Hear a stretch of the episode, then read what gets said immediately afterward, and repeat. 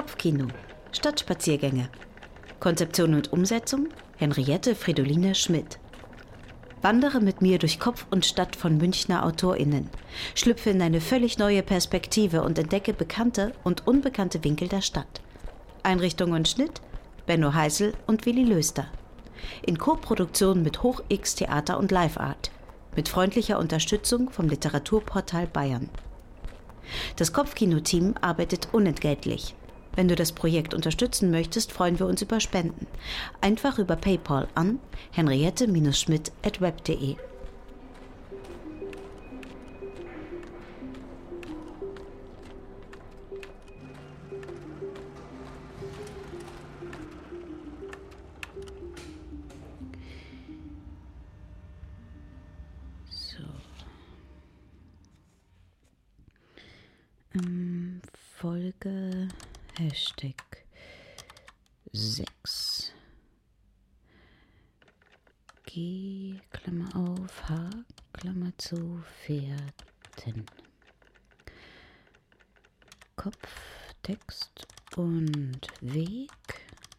Lisa, Samia, Höck. Sound und Bearbeitung. Benno Heisel. Stimme und Konzept Henriette Fridoline Schmidt DT. Hm. Mm.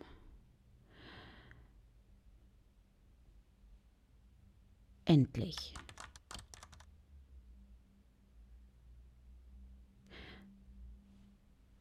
endlich abrauschen. Eine Distanz hinter mich bringen. Hinter mich bringen, Komma. Meter, Meter anhäufen, Schritte aufperlen, Schritte aufperlen. So. Hm. Ähm. Hm. Durch Lichtervorhänge stolpern, weil ich mich nicht satt sehen mag an all den Abdrücken in der Luft. Hm. Die Gedanken, Worte, nee, hm, ausgesprochenen Worte, stille Bitten, empörte Schreie, empörte Klagen, empörte Klagen, äh, alberne Kicherlust, die meine Mitmenschen auf diesem Weg bereits hinterlassen haben. Ich habe mich auf den Weg gemacht.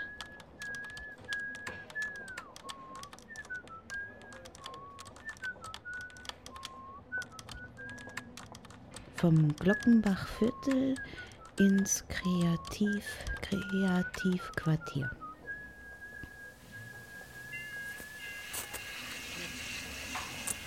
Obligatorisches Kaffeefassen am Kiosk Leon Rothplatz. Um eine unsichtbare Trennwand zwischen mir und meinem Schreibtisch im Kreativquartier zu errichten und sie dort in wenigen Minuten rituell wieder einzureißen. Dazwischen schon mal da sein. Das blümerante Unwohlsein aushalten, welches mir Ungewissheit beschert. Die Zeilen, die ich gleich schreiben werde, ungewiss die Geschichten ausdenken, deren Luftzug ich im Nacken spüre, ungewiss.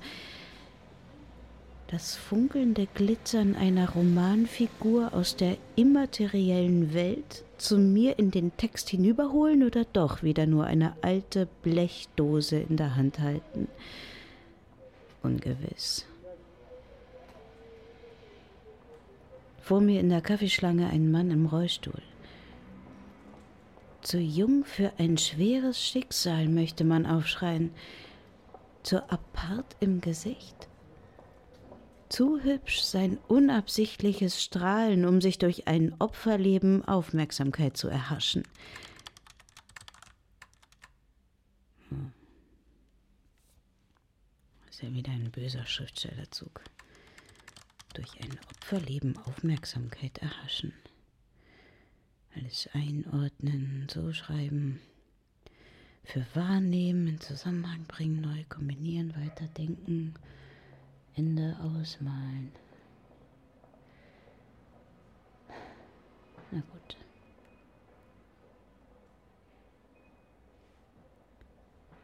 Höflichkeit mag ich nicht nur von Berufswegen, also quittiere ich ihm mit einem Lächeln, dass ich ihn sehe. Das mache ich meistens so. Das gehört sich. Er fragt mich, ob er es behalten könne. Wie bitte? frage ich verwundert. Na, dein Lächeln, antwortet er. Dieses könne er gut ertragen. Und ich hänge an seinem Haken. Seine ungewöhnliche Formulierung nehme ich als Kompliment am besten. Er bekommt seinen Milchkaffee ausgehändigt, ich ordere meinen. Seit Jahren schlage er sich mit Depressionen herum, verpasse ihnen abwechselnd einen Tritt oder gebe ihnen Namen, damit sie sich ernst genommen fühlen und Ruhe geben. Kurti, Oberländer, Rheingeist, Esmeralda, Hopp, Sing. Seit ein paar Wochen jedoch spreche er lieber mit richtigen Menschen, wie ich ja wohl einer wäre. Seit ein paar Wochen leide er nicht mehr unter dem ausgelassenen, weinseligen Gelächter, das vom Griechen unten heraufdrängt in sein dunkelgraues Wolkenhaus im zweiten Stock. Seit ein paar Wochen müsse er sie nicht mehr ertragen, die bunten Menschen, deren Gesicht durch ihr prustendes Lachen um den Rand des Bierglases flattert. Viel besser gehe es ihm seither. Nun sei er doch vielmehr einer von allen, ins Drinnen verlagert.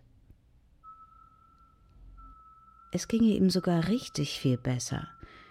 Deshalb könne er ein Weilchen neben mir herrollen, wenn ich nichts dagegen hätte. Habe ich nicht. Lebt denn meine Seele nicht von Begegnungen mit den grauen Menschen auf, die ich doch für die bunteren unter uns halte? Ist mein Anliegen und meine Sehnsucht nach spannenden Figuren Menschen nicht auch ein Verlangen nach Austausch, Kommunikation, Zuhören, Bilder tragen helfen? Neugier auf das, was und wen es alles gibt, was es hergibt, das Leben, was es ausstreckt, womit es geizt, wen es einlädt, wen es vor der Tür warten lässt, wie lange und warum eigentlich. Ist unser Leben ein Wünscheerfüller oder eine gleichgültige Arschgeige? Bitte erzähle, ich schreibe später auf, wenn du nichts dagegen hast, biete ich ihm an. Hat er nicht.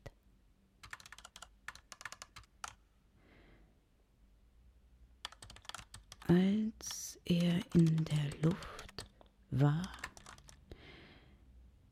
wurde ihm klar, dass er einen Fehler gemacht Als er in der Luft war, wurde ihm klar, dass er einen Fehler gemacht hatte.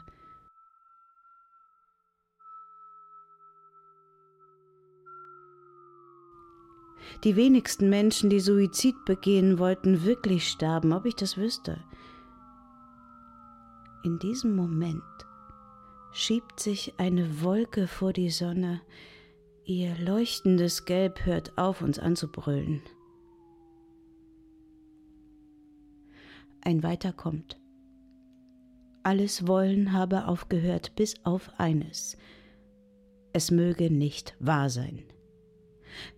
Wenn er nur seinen Sturz vom Dach überleben würde, ganz egal in welchem Wie alle Knochen brechen, soll mir recht sein, monatelang zusammengeflickt werden, angenommen, Antworten im Spiegel sehen, vor denen mir graust von mir aus. Solange er noch mitbekomme, dass er am Dasein wäre, würde er einverstanden sein.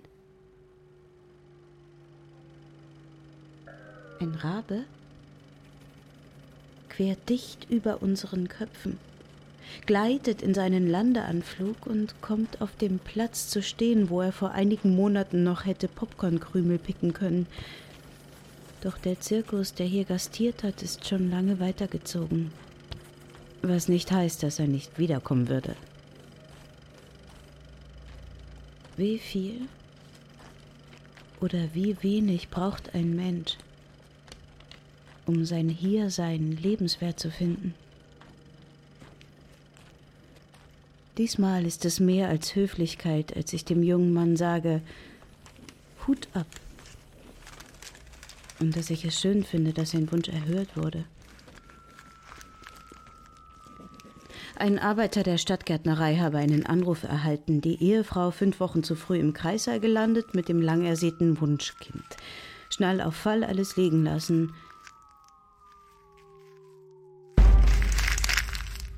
Ein stattlicher Laubhaufen, also, hatte die finsterste Nacht seines ganzen Lebens nicht gescheut und ihm ein Überleben beschert. Hier sei aber auch ein guter Ort, befindet meine Zufallsbekanntschaft, während wir entlang der kiesigen Fläche des Kreativquartiers meandern und er sich neugierig umsieht, allen Menschen zunickt, die er ausmacht. Und was macht ihr hier alle so? will er wissen. Noch kann ich ihm nicht antworten, bin von eigenen Fragen überrumpelt glaube ich an ein großes goldenes Buch, in dem unsere Namen eingetragen sind und der Tag, an dem wir sterben werden, und daran keiner rüttelt?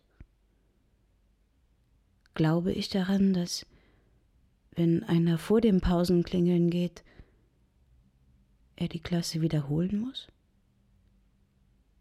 Wir denken uns etwas aus, den ganzen Tag lang erscheint mir passend zu behaupten. Manche denken mit Farbe, andere mit Musik, mit Worten, Tanz, Hammer oder Stemmeisen. Ein Platz, an dem die Zeit schon etliche Runden gedreht hat, hinterlässt Spuren, da ist nichts weg. Überall Häuflein zerdachter Lösungen für unnötige Probleme. An vielen Winkeln klettern Spielereien empor wie Spinnenfäden, die Pulsschläge angekurbelt haben. Schiefe Mauern, Fassaden mit abgeblätterten Farbschichten, grün-gelbstichig, an denen sich alte, lang im Voraus gedachte Ideen mit allen Vieren festklammern, damit sie vielleicht ein frischer Ausdenker aufschnappt und womöglich ein Theater auf die Bühne bringt.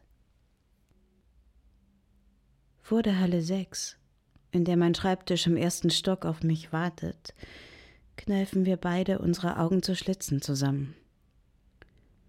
Senkrechte Strahlen der Mittagssonne zeichnen auf dem Zwei-Mann-Zelt großen metallenen UFO, übrig geblieben aus einer Kunstaktion der Bildhauer im Erdgeschoss, ein ungleiches Muster aus Hell und Dunkel.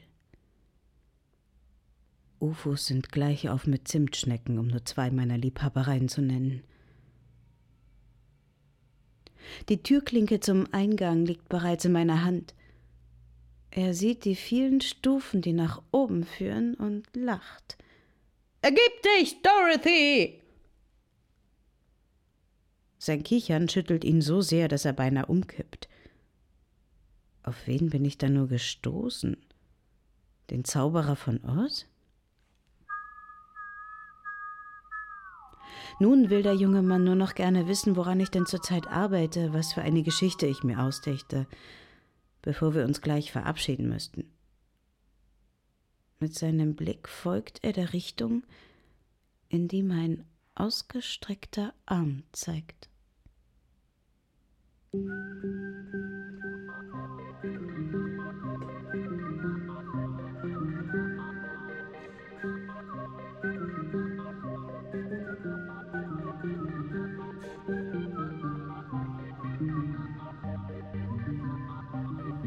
Einer abgehalfterten Jolle, die vor dem ehemaligen Hanomag Fabrikgebäude aufgebockt steht, versteckt sich ein Mädchen, lass sie vielleicht neun Jahre alt sein.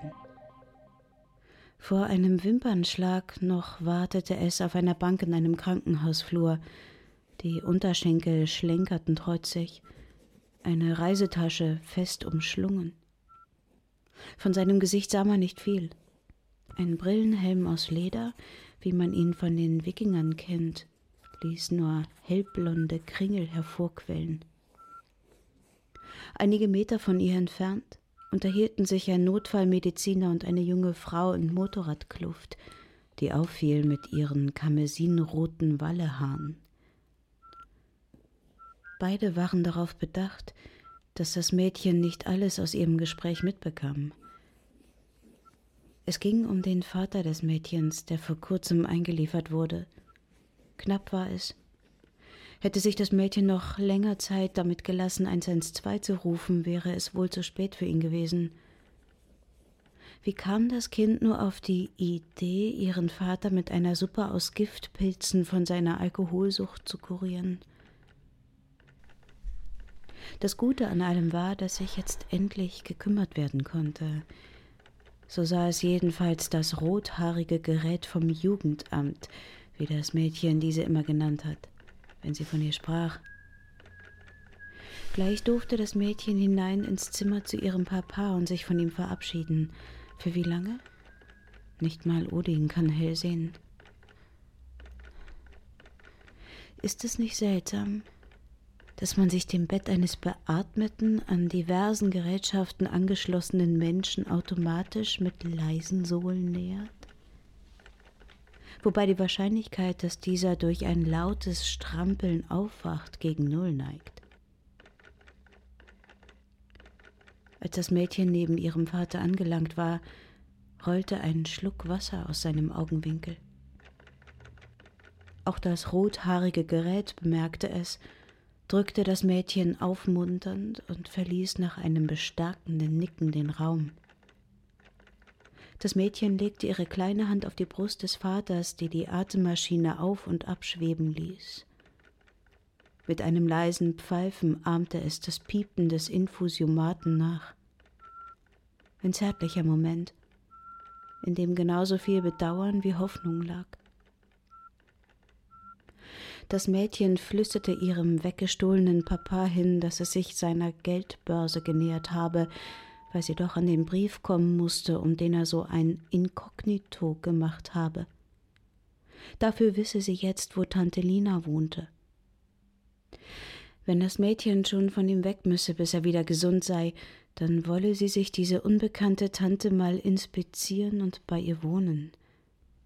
Während das Mädchen dem Vater einen Kuss aufdrückt, griff sie heimlich an dessen Ohrläppchen und versuchte, den Diamantenohrring herauszuknipsen. Dabei weinte es leise aus dem Mädchen heraus. Es könne sich kaum mehr an sie erinnern, wisse nicht mehr, wie sie gesprochen habe, nicht wie sie sich bewegt habe, erinnere sich nicht an ihre Augen, nicht an ihren Geruch. Der Vater drehte sich weg. Er kann seiner Tochter nicht helfen. Auch in seinem Gehirn ist diese Stelle leer, als wäre ein Stück Stahl dort eingebrochen. Alles leer, kalt und blank.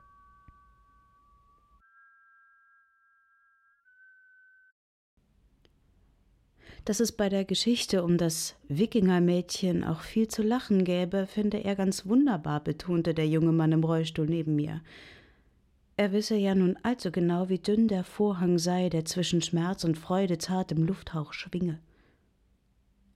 Was ich von einer Komödie um zwei Verzweifelte hielte, die sich beide zur gleichen Zeit von einer Brücke stürzen möchten und darüber in Streit geraten, wer zuerst an der Reihe sei und den besseren Grund habe zu springen. Woher weiß mein fröhlicher, depressiver Zaungast, dass ich vor beträchtlich vielen Jahren über solch einem Stoff gebrütet habe, den ich das Ultimatum nannte? In dieser Situation auf der Brücke hatte sich Gott persönlich eingemischt und den beiden Traurigen das Versprechen abgenommen, es noch eine Weile zu versuchen mit dem Leben. Sollten sie dann immer noch lieber in ein unbekanntes Nichts verschwinden wollen, würde er höchst selbst handgreiflich werden und deren Wunsch erfüllen. Am Ende gründeten sie zusammen eine Stiftung.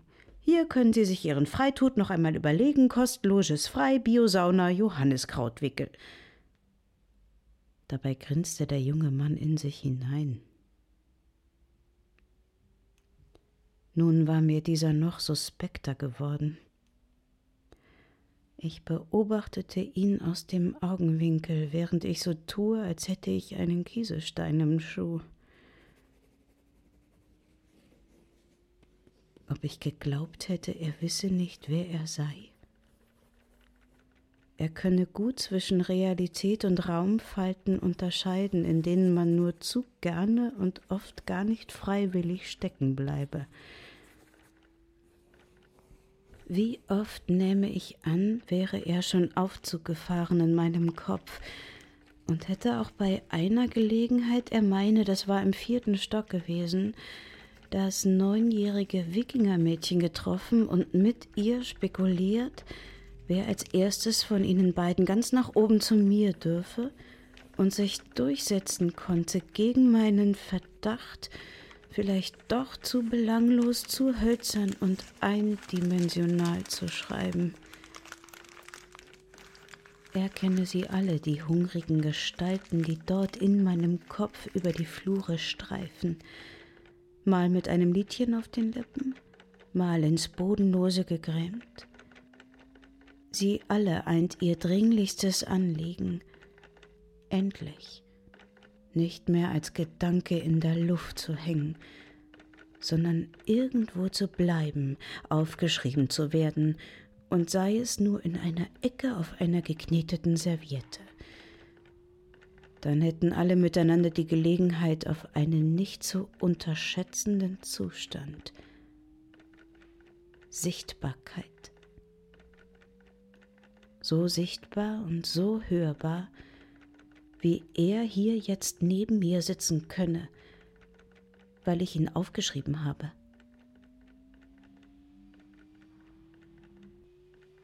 Er tappt und fast erschrocken von dem Gefühl, endlich erkannt worden zu sein, möchte ich ihn etwas fragen und tue es auch.